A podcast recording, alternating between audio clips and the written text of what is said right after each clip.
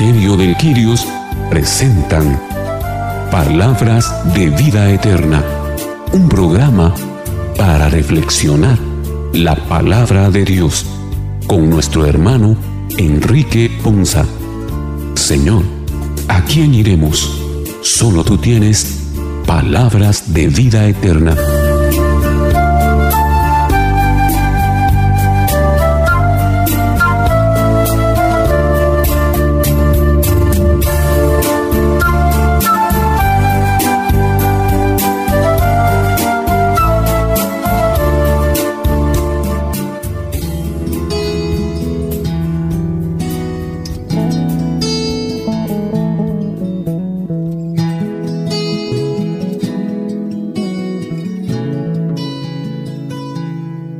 Que el Señor les bendiga hermanos, qué alegría, qué bendición para nosotros estar con ustedes nuevamente llevándoles su programa Palabras de Vida Eterna.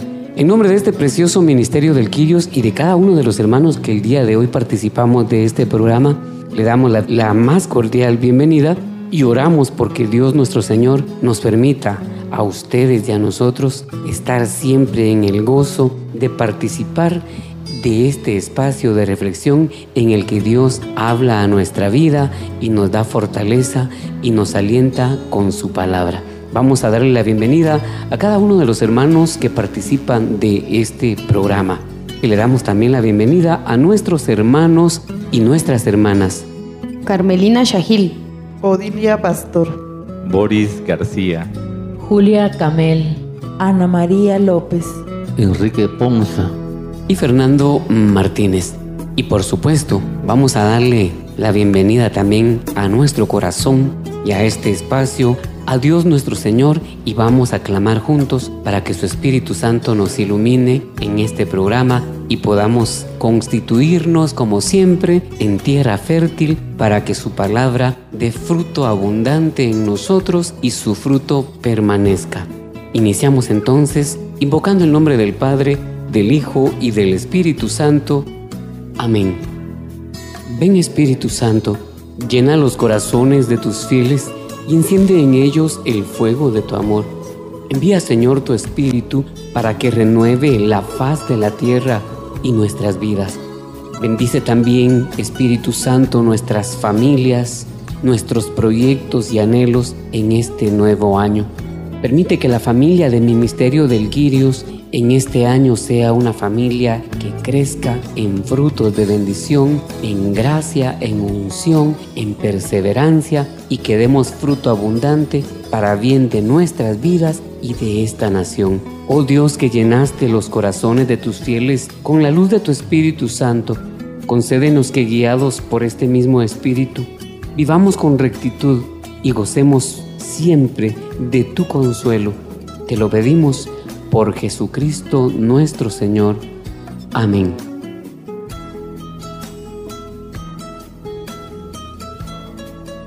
Hoy festejamos el bautismo de Jesús, el cual no fue solo de agua, fue bautismo de espíritu.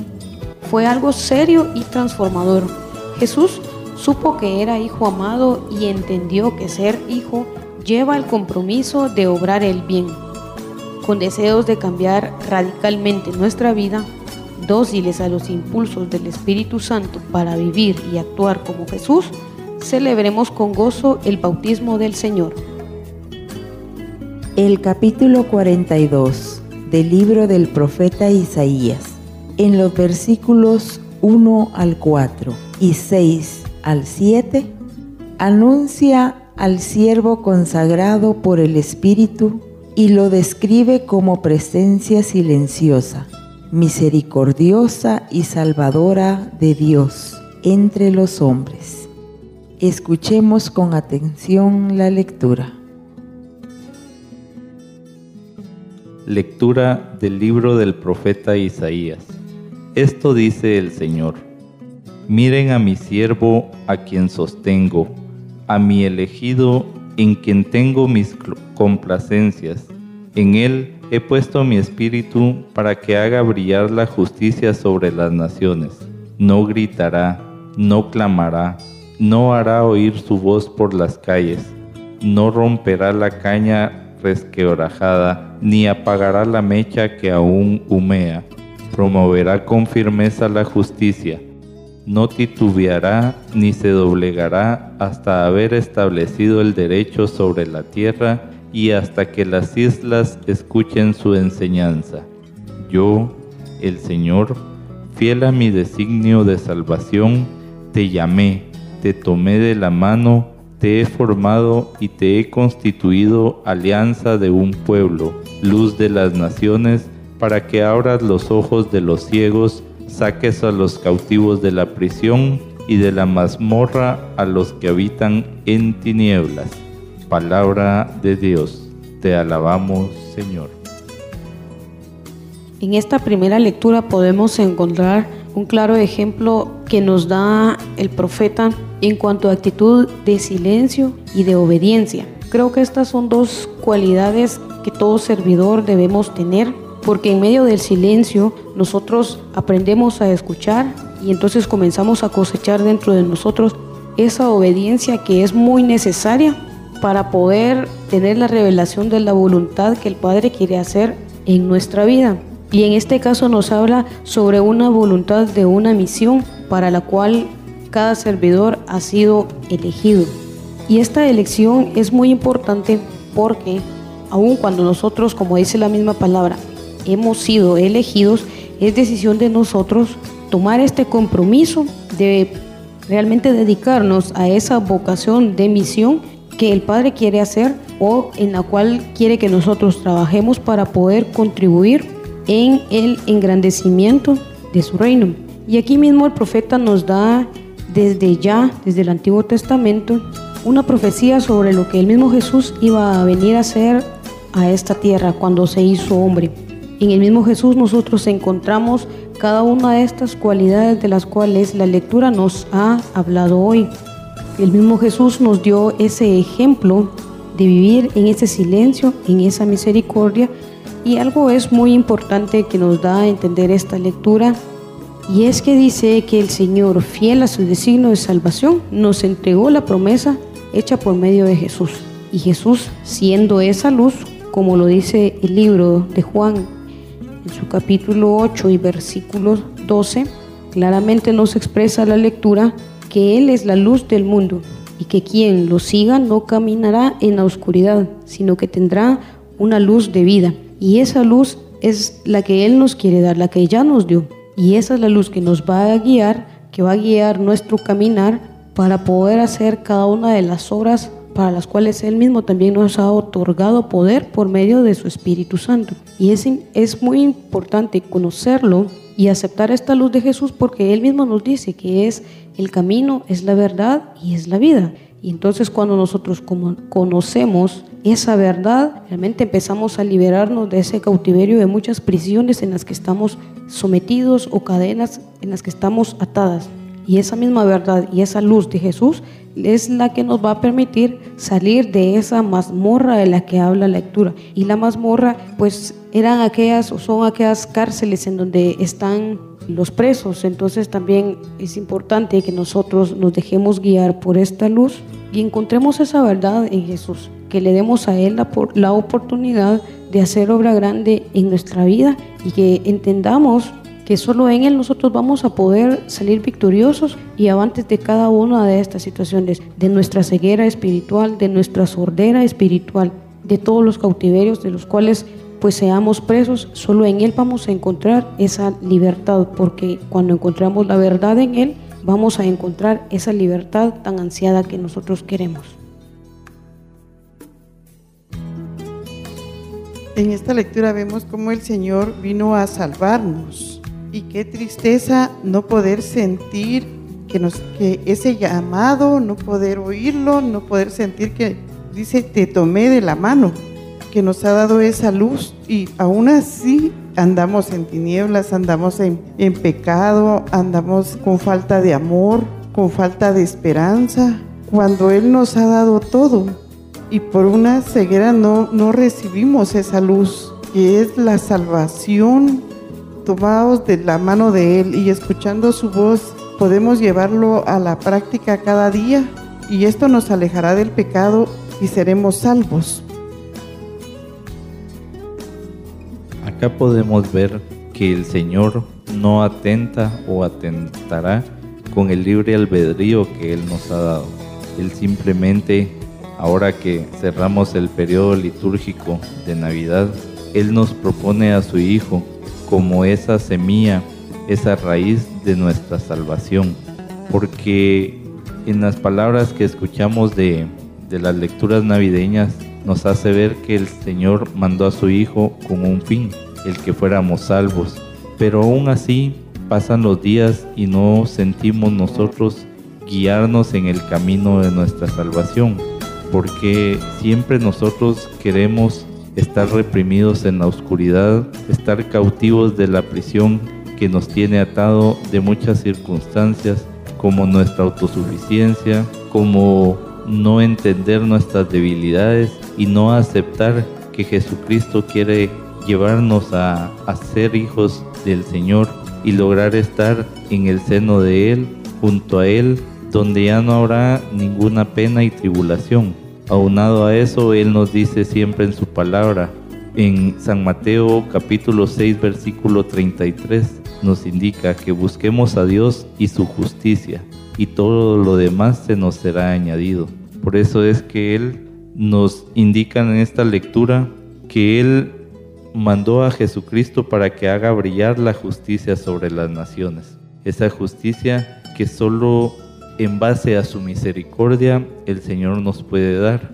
Así también Él dice que promoverá con firmeza la justicia. Entonces debemos declamar realmente a Jesucristo que esa misericordia que solo Él nos puede dar nos lleve al camino de nuestra salvación, que en este año que recién iniciamos, que vayamos con firmeza dando pasos en ese camino de liberación de todas las situaciones que nos tienen cautivos, de todas las tinieblas que no nos dejan ver la luz de Jesucristo y que no tengamos ese temor a dar el cambio, que probemos, que luchemos a hacer ese cambio, porque cuando uno hace un cambio en la vida, ve esos frutos y esos frutos de bendición que Jesucristo nos quiere dar están palpables. Si aún no te has decidido, haz la prueba. Caminemos en el camino de la salvación y veremos realmente brillar la luz de Jesús en nuestras vidas. Acá nos anuncia el siervo del Señor y nos hace una indicación bien clara primero nos hace entender que es el Hijo amado de Dios. Cuando dice mi escogido en quien me deleito y que sobre él ha puesto, he puesto mi espíritu. Y nos hace entender que quiere cumplir esa promesa a través de Jesús, pero que también nos hace entender que tenemos que recibir ese poder del Espíritu Santo para poder desarrollar esa obra. Vemos acá que fue profetizado tanto a judíos como a gentiles. ¿Por qué? Porque la promesa del siervo del Señor es para todos, no es exclusividad de judíos o no exclusividad de gentiles. Y entonces al entender esto y ese Cristo profetizado, tenemos que entender en el versículo 1 que lo envía también como servidor, como siervo. No lo envía como rey, lo envía como servidor. Y por eso es importante, porque cuando un líder nadie lo sigue, solo está jugando al líder. Pero cuando vemos el liderazgo de Jesús a través de su servicio, a través de su entrega, a través de su sacrificio, miren cuánto seguimos al Señor. Por eso es importante recalcar esta parte. ¿Por qué razón? Porque tenemos que entender la certeza y la seguridad de que primero es el Hijo amado del Padre, segundo tiene el Espíritu Santo, tercero que es profetizado para gentiles, no solo para judíos, y cuarto, viene a servir, viene con una misión de servicio, viene con una misión de rescate, viene con una misión de perdón, viene con una misión de redención. Y por eso es que lo tenemos que al final se vuelve redentor, entendiendo que una persona es redentora cuando asume la responsabilidad de la culpa de otro. Luego vemos otra profecía en el capítulo en el versículo 2, cuando dice no clamará ni gritará ni alzará su voz por las calles. Y por eso es cuando se cumple lo que dice como oveja en silencio fue llevada al matadero. Jesús en la cruz cumplió esta profecía. Y entonces viene a ver cuáles son los procesos de Él. Empezamos por descubrir en el versículo 3 su bondad. ¿Por qué su bondad? Porque dice que no acabará de romper la caña quebrada. ¿Qué significa esto en términos de hoy? No hará leña del árbol caído, sino que a través, al contrario, Él cuando ve una situación difícil o cuando ve que alguien está en desesperanza, cuando ve que alguien no encuentra la ruta, Él está en la disposición, con su bondad, con su amor y con su justicia y con su compasión, de poder rescatar, llevar y bendecir a las personas. Esto es importante. ¿Por qué es importante? Porque ahí podemos ver nosotros varias cosas. Primero vemos la bondad del Señor, segundo vemos la justicia divina, tercero vemos la compasión de Cristo y luego entendemos la verdad de Cristo. Pero hay una parte que es bien importante, que es la victoria de Cristo.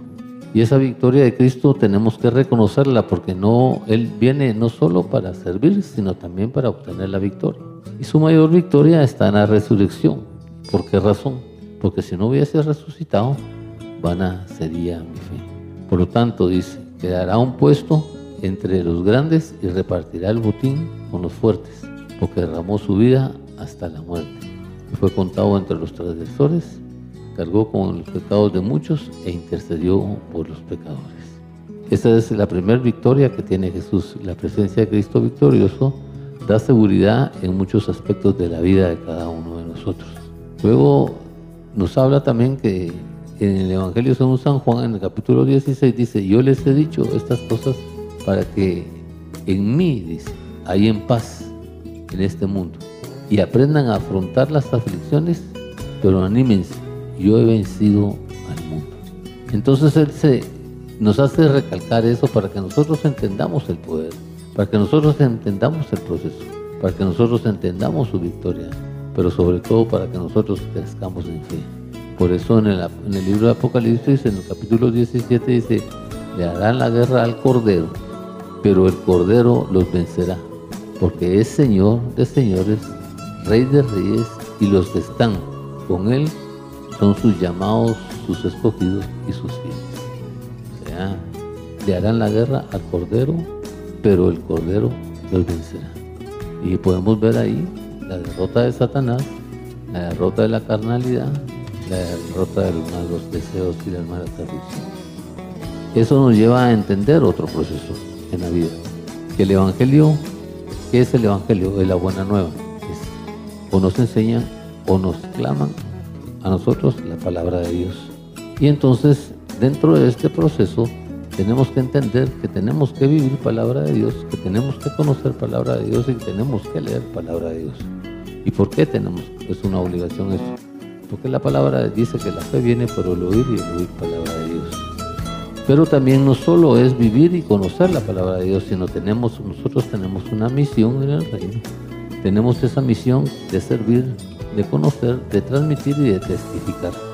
¿Por qué? Porque si yo no hago esas dos cosas, no voy a tener un crecimiento espiritual y no voy a permitir y sobre un proceso de crecimiento del reino de Dios en la vida. Y ya nos vamos al versículo 6, cuando dice, yo, el Señor, te he llamado en justicia y te he tomado de la mano. Yo te formaré, yo te, yo te constituí como pacto para el pueblo, como luz para las naciones, para abrir los ojos de los ciegos y para librar de la cárcel a los presos y del calabozo a los que habitan en tinieblas. La misión de Jesús, la visión de Jesús, la obra de Jesús como protector, como mensajero, como luz, como providencia, como justicia, con una visión nueva para darnos libertad espiritual y hacernos salir de esa oscuridad. Y precisamente por eso nos habla en la primera lectura, porque tenemos que tener una certeza de cada una de estas cosas, entender cuál es el propósito, entender cuál es la visión, entender cuál es la obra y entender qué, por qué razón y qué sentido tiene Jesús en mi vida. Al resumir eso, por eso tenemos que tener esa confianza de que de verdad Jesús es el ungido, de que verdad, de verdad Jesús es hijo de Dios y que de verdad Jesús es el siervo del Señor.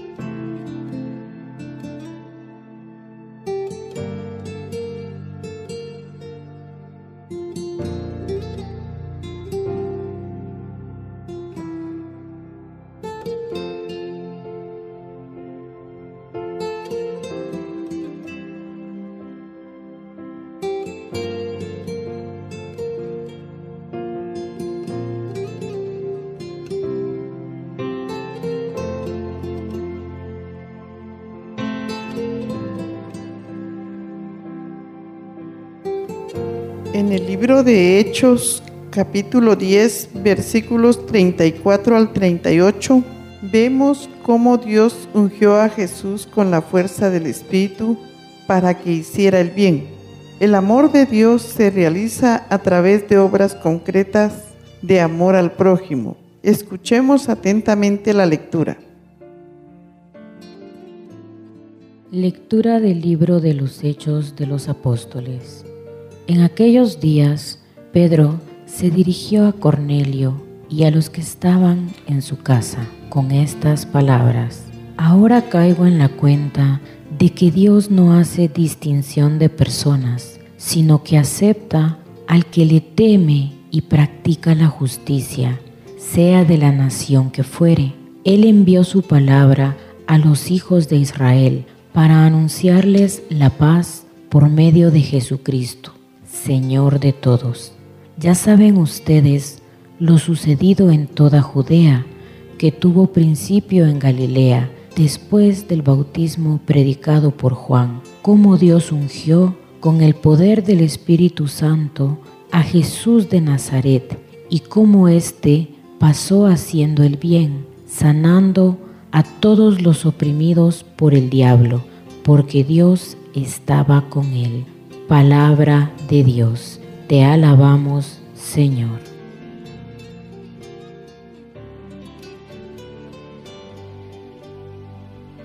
Vemos en esta lectura cómo claramente nos dice la palabra y no nos deja para podernos excusar en que somos muy pecadores y por eso no podemos comenzar una vida en el camino del Señor. Claramente el mismo apóstol nos dice que Dios no hace distinción de persona. Es decir, no importa cuál haya sido nuestro pasado. No importa, como dice el libro de Isaías, de qué color sea nuestro pecado. Aun cuando fuera tan rojo como la grana, el Señor tiene el poder para hacernos blancos y dejarnos tan blancos como la nieve o como la lana. Pero dice aquí, Él quiere que nosotros aprendamos dos cosas, a ser temerosos de su palabra, de su ley y a practicarla, no importando nuestra anterior condición, pero es necesario que aceptemos ese reto, que aceptemos esa decisión de conversión real y con convicción en nuestra vida para poder comenzar a disfrutar de muchas de las promesas que Él quiere darnos. Y también viene a reflexión si nosotros estamos de verdad recibiendo esa palabra que dice la escritura que envió.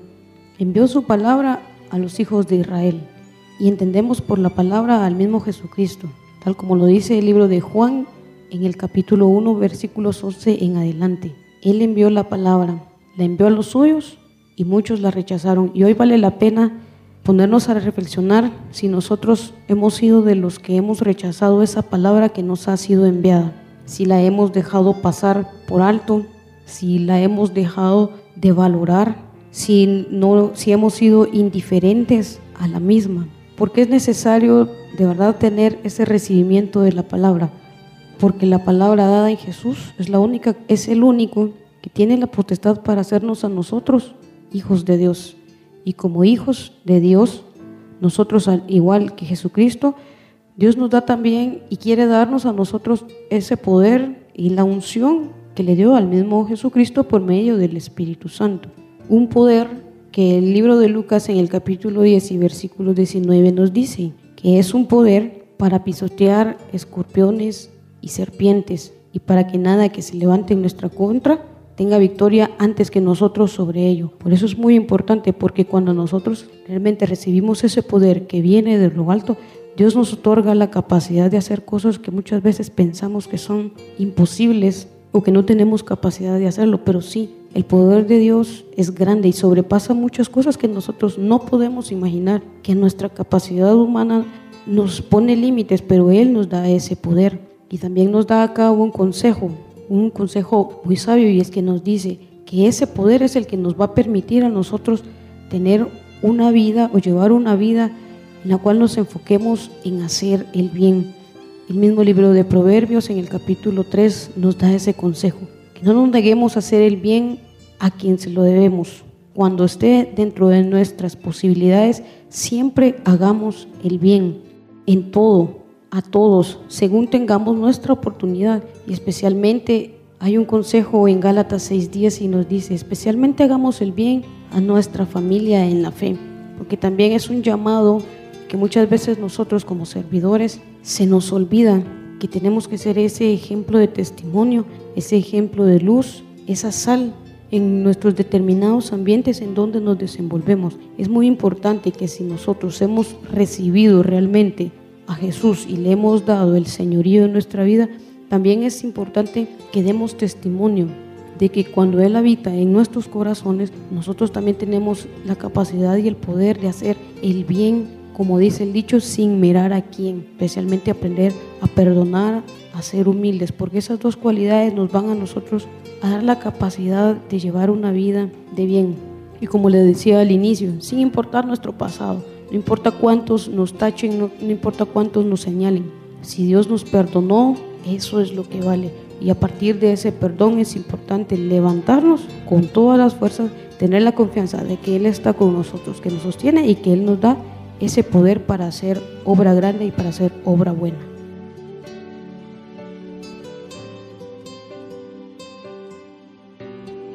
En la lectura hay unas líneas donde podemos encontrar lo siguiente. Ahora caigo en la cuenta de que Dios no hace distinción de personas, siempre y cuando lleguemos con el corazón humilde, con el temor y el respeto hacia Él, practicando la justicia en cada momento de, de nuestro día, en cada parte de nuestra vida. Eso es lo que importa, lo que vamos a presentarle al Señor desde el fondo de nuestro corazón. El mundo te va a oprimir, te va a oprimir todos los días en alguna situación, en el trabajo, en la calle, en la casa. Y eso es algo de lo que no estamos libres. Pero lo importante es acudir al Señor porque Dios estaba con Jesucristo y por eso Él era capaz de hacer esas grandezas, estaba ungido por el poder de Dios Padre. Si nosotros nos ungimos con el poder de Dios Padre, si lo tenemos a Él como primero en nuestras vidas, como primero en el día, como primero en el año, las cosas van a ser distintas. No porque el mundo deje de oprimirte, sino porque vas a encontrar una paz diferente, un valor diferente. Van a cambiar tus ojos porque el Señor te va a dar la luz para las respuestas que como humanos o como personas del mundo no vamos a encontrar en medio de todo ese disturbio, pide al Señor con fe, no con exigencia, con humildad, con temor, porque el lugar más alto es estando a sus pies. Vas a encontrar la respuesta a todo lo que te tribula. El Señor ofrece paz, una paz de verdad, la que todos queremos.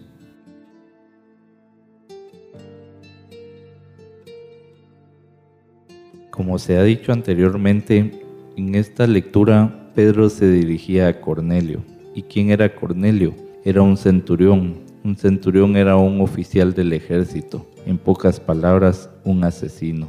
Y nos damos cuenta que la lectura es bien acertada porque nos hace ver que aún en los peores pecados que hemos cometido, el Señor siempre está ahí para nosotros. Él dice que nos acepta pero debemos de empezar con el principio del temor hacia Él. Pero este temor no es sentir miedo hacia nuestro Señor, sino que darle el señorío, darle la grandeza. Y la palabra dice que el temor a Dios es el principio de la sabiduría. Entonces debemos de entender que para empezar a caminar en el sendero del Señor, debemos a iniciar reconociendo esa grandeza en el Señor, reconociendo que Él es el único que puede hacer una transformación y una renovación de nuestra vida.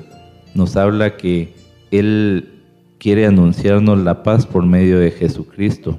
Y en estos días tan convulsionados con que hemos oído muchas noticias de amenazas de guerra, qué necesaria realmente es la paz de nuestro Señor Jesucristo. La paz que solo Él nos puede dar y ese es un principio de sentir la felicidad plena en Él. Y nos habla también de que Él pasó haciendo el bien, sanando a todos los oprimidos por el diablo. Pero la verdad es que muchas veces nosotros queremos seguir en esa opresión, no queremos ser liberados, a pesar de que la misma palabra nos dice que Jesucristo venció al diablo. Y como nos lo habla en Filipenses capítulo 2 versículos 9 y 10, que el mismo Señor le otorgó el nombre que está sobre todo nombre, a Jesucristo. Entonces, si queremos transformar nuestra vida, si queremos sentir ese gozo, esa paz y esa felicidad, debemos de acudir al único que nos la puede dar, que es Jesucristo, el ungido por el Señor, que es Jesucristo donde hacía presente Dios su amor para nosotros. Sintámonos gozosos entonces de tener a Jesucristo como nuestro libertador, como el que nos puede liberar de esa opresión del demonio y sintamos esa alegría de seguirlo, que al hacer esta transformación en nuestra vida, pues sentiremos ese gozo que solo Él nos lo puede dar. Vemos aquí el sermón de Pedro ante los gentiles y fue a predicarle a la gente que no tenía el concepto y no entendía que iba a ser un ungido, no entendía de la promesa de Jesús, no sabía de ese tipo de proceso no sabía cuál era el propósito del Padre cuando hablaba y prometía de un Emanuel y hablaba y prometía de un ungido. Y en la primera parte habla cuando Pedro les dice, tomó la palabra y dijo, ahora comprendo que en realidad para Dios no hay favoritismo. ¿Y esto qué quiere decir? Una de las dudas que más Satanás nos, nos pone en la vida, otra de las cosas que Satanás se aprovecha de nosotros es que siempre estamos dudando, ¿será que Dios me acepta? ¿Será que Dios me perdona? ¿Será que si me acerco a Dios no me va a rechazar? Tienes que tener claro en tu mente y en tu corazón que Dios no hace excepción de personas, no es imparcial. Él no es imparcial en su escogencia, Él no es imparcial en su dedicación, Él no es imparcial en todas las cosas que obran en su vida y en todas las cosas que decide en su vida. Porque si Él fuera imparcial en este proceso, entonces dejaría de cumplir la misión a la que viene, que es rescatar pecadores y que es restaurar a la gente y que es perdonar a la gente y ponerla en el lugar que debe ir para alcanzar la victoria de la salvación. Por eso es importante esto. Nos habla de palabras espirituales, palabras que nos tienen que llegar al Espíritu para que al llegar al Espíritu y llegar a nuestro corazón, la fuente de nuestra vida, que es el corazón, empiece a tener una transformación en sentimiento, empiece a tener una transformación en espiritualidad y empiece a tener una transformación en, deseo y entonces transmita al cerebro, a la, a la cabeza, una forma de pensar diferente para que se cumpla lo que dice, si cambias tu forma de pensar, cambiará tu forma de vivir. Pero cuando nosotros no entendemos que esas palabras espirituales las tenemos que discernir, las tenemos que entender y las tenemos que vivir y aceptamos que son palabra de Dios, entonces no, nosotros no podemos tener un propósito y caminar. ¿Por qué? Porque no estamos seguros de lo que, de quién nos está hablando y cómo nos está hablando y por qué nos está hablando. Luego viene el ser aceptos a Dios.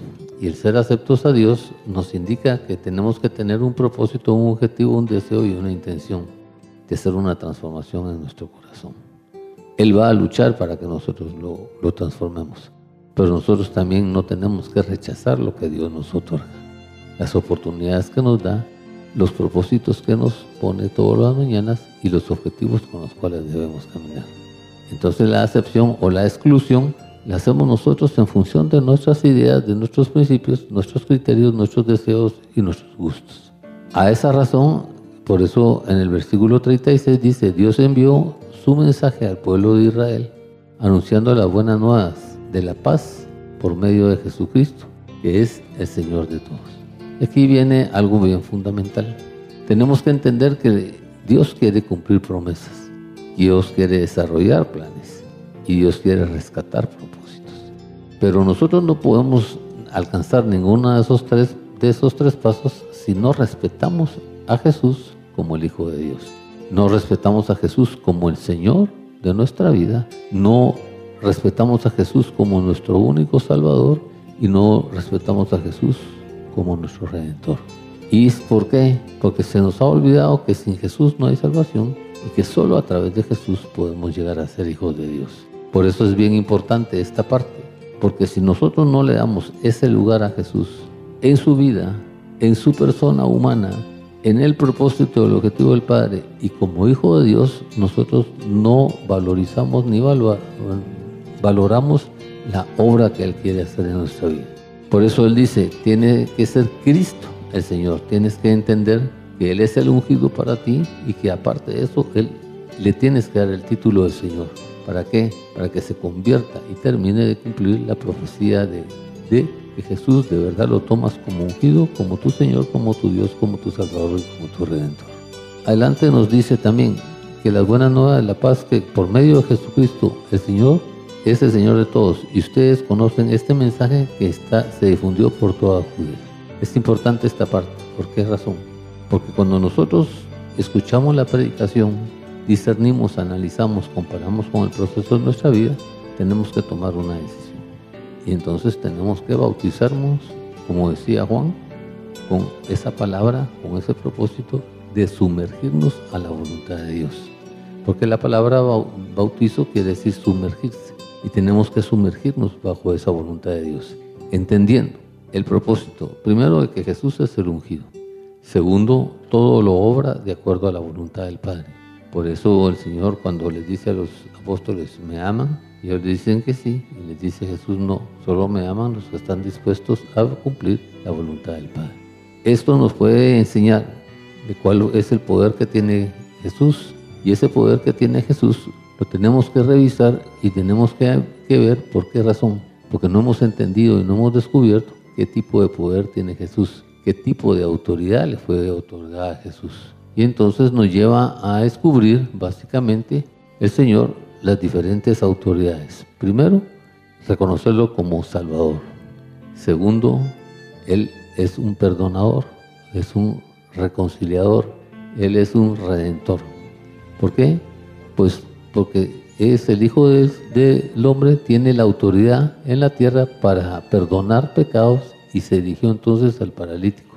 Levántate, toma tu camilla y vete a tu casa. Luego ese poder es infinito, ¿ya? Es aquí en, en todo lugar. Tiene poder sobre la naturaleza, sobre la, su propia vida, es dador de vida y obra maravillas, demostrando, demostrado básicamente en su resurrección. Esto es importante en este proceso. Nosotros tenemos que tener claro todo lo que en este momento hemos descubierto. Tenemos que estar claros quién es Él, cómo es Él y tenemos que estar claros cuál es el propósito, la visión de lo que nosotros queremos realizar. Y nos lleva a diferentes consecuencias y nos lleva a diferentes estados. Y una de las primeras condiciones es que tenemos que aprender a hacer obra buena. Tenemos que aprender a guiar en esa obra buena y caminar en esa obra buena. ¿Y por qué? Porque tenemos que tener dos disposiciones, docilidad y obediencia. Si yo no estoy dispuesto a tener docilidad y no estoy dispuesto a obedecer, seguiré siendo en pecado, viviendo en pecado, no tendré el Espíritu y no veré la gloria de Dios en mí. Por eso hay que tomar el discernimiento. Hay que estar claro qué quiero, cómo quiero y de dónde quiero estar en adelante. Y en base a eso tomaré la decisión de aceptar vivir y sumergirme en la voluntad de Dios o seguir como estoy.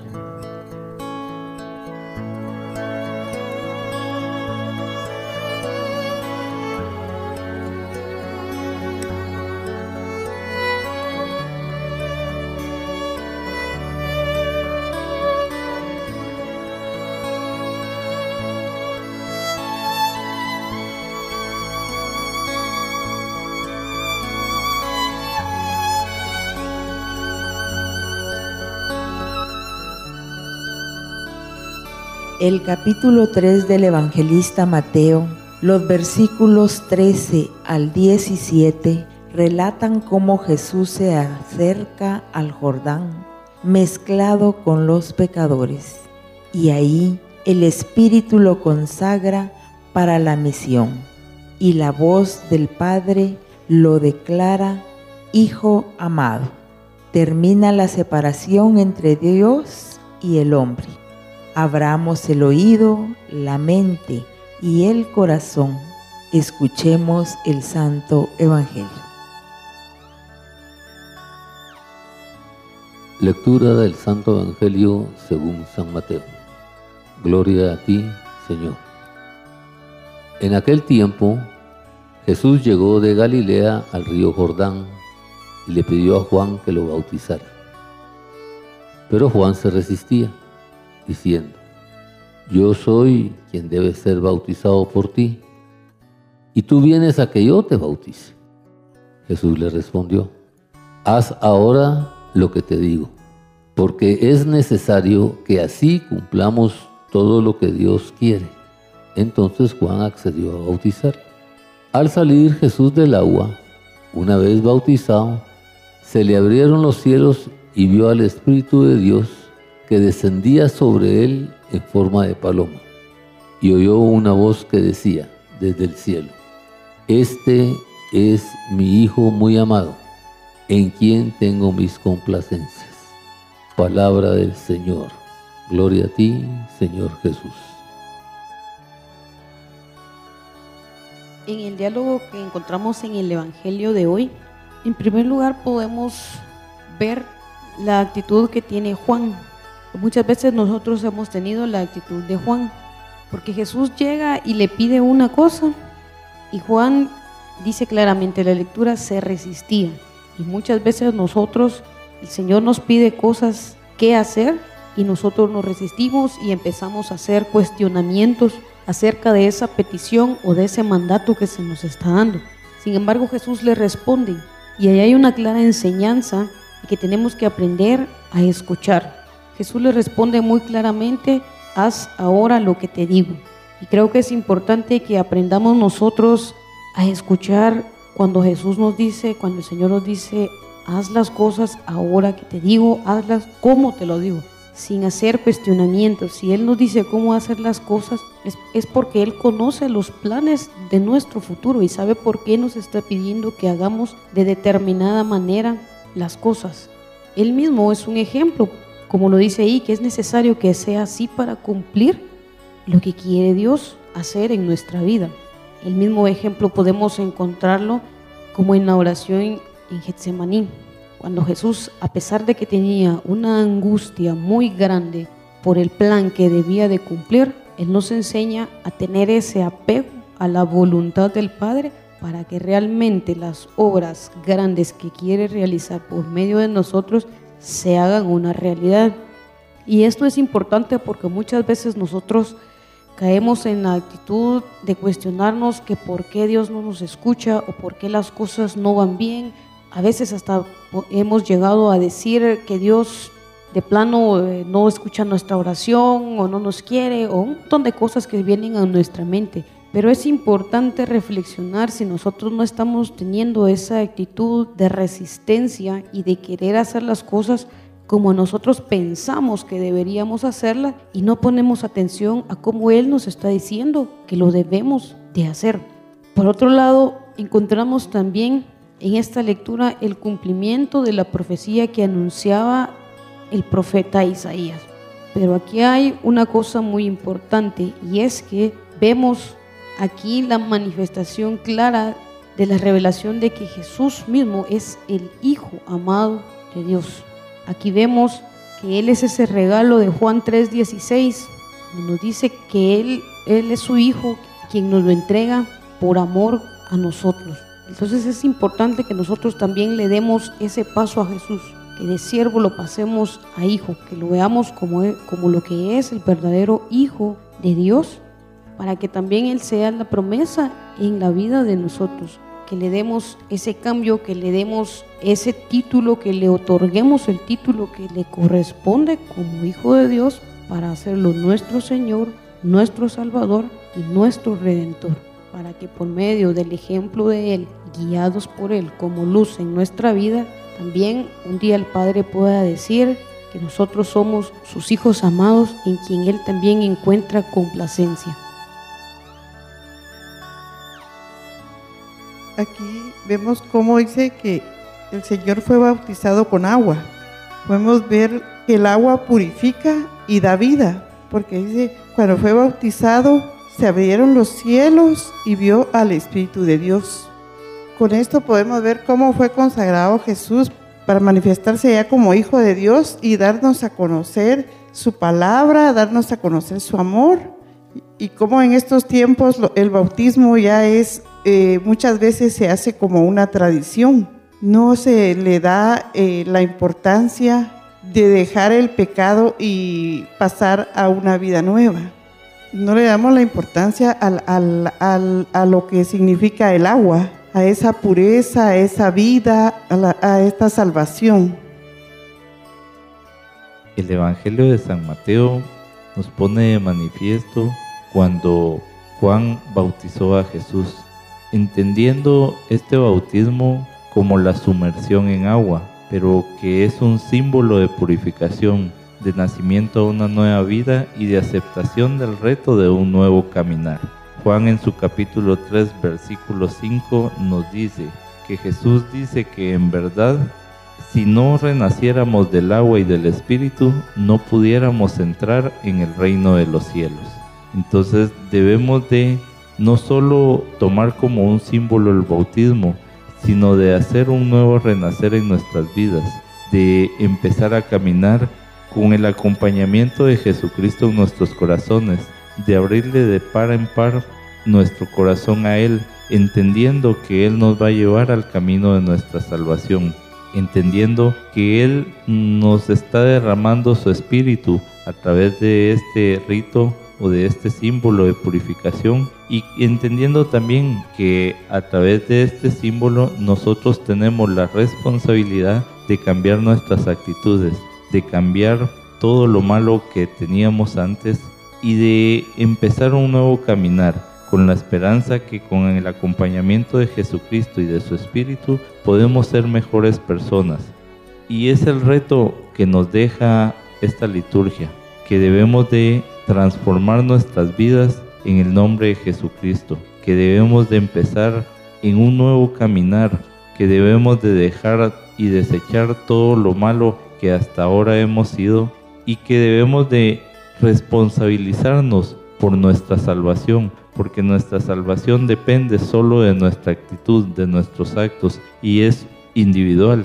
Entonces debemos de trabajar día con día con esperanza, con optimismo y con gozo, sabiendo que Jesucristo nos está derramando ese espíritu y que cada paso que vayamos haciendo hacia nuestra salvación será para el engrandecimiento del reino del Señor.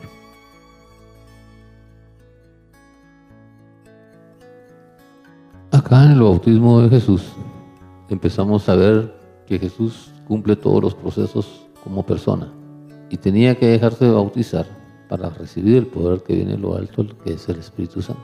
Porque si Él no se sumerge a la voluntad del Padre, no podía dejarse el desarrollo y no podía bajar y reconocerlo el Padre como su Hijo amado. Es importante esta parte en el bautismo.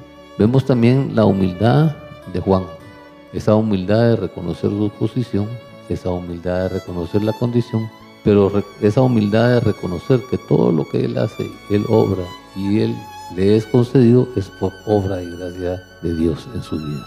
Esto nos enseña el proceso que tenemos que aprender a llevar en nuestra vida. Porque muchas veces nos equivocamos y creemos que todo lo hacemos nosotros por nuestra capacidad, que todo lo hacemos nosotros porque somos muy topados y que todo lo hacemos nosotros porque tenemos esa autoridad y ese poder. Y se nos olvida que realmente hoy los que servimos en el Señor, los que se predican, los que sanan enfermos y cada uno de esos son dones otorgados por Dios, no son dones que uno nace y que uno, se, que uno tiene por voluntad propia. Luego viene una indignidad sentida. ¿Por qué? Porque Juan el Bautista le dice, mira, yo soy el que tiene que ser bautizado por ti. Pero cuando el Señor te otorga un don, cuando el Señor te otorga una misión, cuando el Señor te otorga una posición, tú la tienes que desarrollar la dignidad, entendiendo que la obra que estás desarrollando es por poder, por voluntad de Dios. Y aquí nos da un ejemplo claro de el cumplimiento de la voluntad de Dios, del cumplimiento de la sumisión hacia los propósitos de Dios. Porque el mismo Jesús le dice, mira, tienes que hacer esto, tienes que hacer esto. ¿Para qué? Para cumplir lo que es justo, para cumplir lo que Dios ha ordenado, para cumplir lo que Dios quiere, para cumplir lo que el Padre quiere. Y acá eh, Jesús nos enseña cómo es Él el ungido y cómo es Él el Hijo de Dios y cómo es Él la promesa de Emanuel. porque se cumple otra profecía más y se da cumplimiento a otro proceso más para restablecer y establecer la obra del Señor en nosotros. La base de esto son dos cosas importantes, como el mismo Jesús y como el mismo Juan nos enseñan a que es importantísimo cumplir la voluntad del Padre. ¿Por qué razón? Porque cuando nosotros nos dedicamos a cumplir la voluntad del Padre y somos sumisos a la voluntad divina, el resultado es que nos tiene que agradar esto como una forma natural. ¿Por qué? Porque si yo rezo el Padre Nuestro y, le digo, hágase en mí tu voluntad, en el cielo como en la tierra, pero no lo cumplo, ¿qué sentido tiene rezar el Padre Nuestro? ¿Qué sentido tiene estar rezando mil Padres Nuestros? Si no voy a, estoy en la disposición, no estoy en la disponibilidad y en la sumisión de querer vivir y hacer que esa, esa voluntad del Padre se haga una ley interior en vida. Luego nos enseña a hacer la voluntad a través de la oración. ¿Ya? ¿Por qué? Porque para entender que en la batalla de la vida, en el caminar de la vida, en el desarrollo de la vida, es a través de ese diálogo con el Padre y a través de ese diálogo con Jesús, podemos pedir en el nombre de Jesús las cosas que necesitamos y si queremos ver. Por eso Él nos dice en Filipenses, porque cuando tú pides en oración y estás en esa confianza, el Señor te va a derramar la solución y va a explotar en bendición para contigo. La otra parte que nos enseña es que a pesar de Jesús siendo Jesús y Cristo siendo Cristo, como Cristo siendo Cristo, Él siempre está en la disposición de cumplir la voluntad del Padre. Por eso Él mismo le dijo a los, a los apóstoles, a los discípulos, ¿quiénes son los que me aman?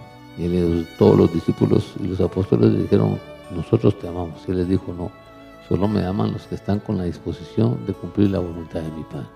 Y, el Señor nos lo enseña en Getsemaní. Cuando descubre y ve ese momento difícil que está viviendo y dice que no se haga mi voluntad, sino que se haga la tuya. Y entonces es importante que esta parte la vivamos de todo corazón y la vivamos en nuestro interior, para que se pueda desarrollar de verdad como ser humano y como persona, entender que soy esclavo de Dios y que tengo que cumplir la voluntad de Dios y que si no cumplo la voluntad de Dios y entiendo la voluntad de Dios en mi vida, entonces no podré hacer y desarrollar muchas de las circunstancias que Dios quiere que yo haga. Y ahí nos vamos a entender la, la ratificación del Padre hacia Jesús, indicando que ese es su Hijo amado. Ese es el Hijo amado de Juan 3.16. Ese es el unigénito de Juan 3.16. Y derrama el poder del Espíritu Santo para que a través de la obra del Espíritu Santo y de Jesús en conjunto puedan cumplir los planes y las complacencias hacia el Padre. Por eso es que es importante esto. Cuando hablábamos en Filipenses, si tú quieres agradar al Padre, exalta, obedece y cumple los mandatos que a través de Jesús el Padre te otorga. Es importante esta parte. Si Jesús se bautizó, si Jesús se sumergió y Jesús se entregó hacia la voluntad y vivió los procesos, tenemos que aprender a vivir los procesos los mandatos y las direcciones que Dios nos otorga a través de sumergirnos a su voluntad.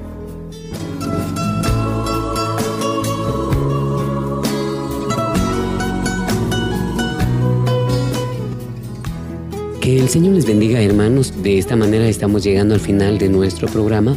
Agradecemos a Dios nuestro Señor por permitirnos compartir con ustedes este espacio de reflexión en nombre del Ministerio del Quirios le hacemos la más cordial invitación para que nos acompañe o nos permita acompañarles en el próximo programa, su programa Palabras de Vida Eterna. Que el Señor les bendiga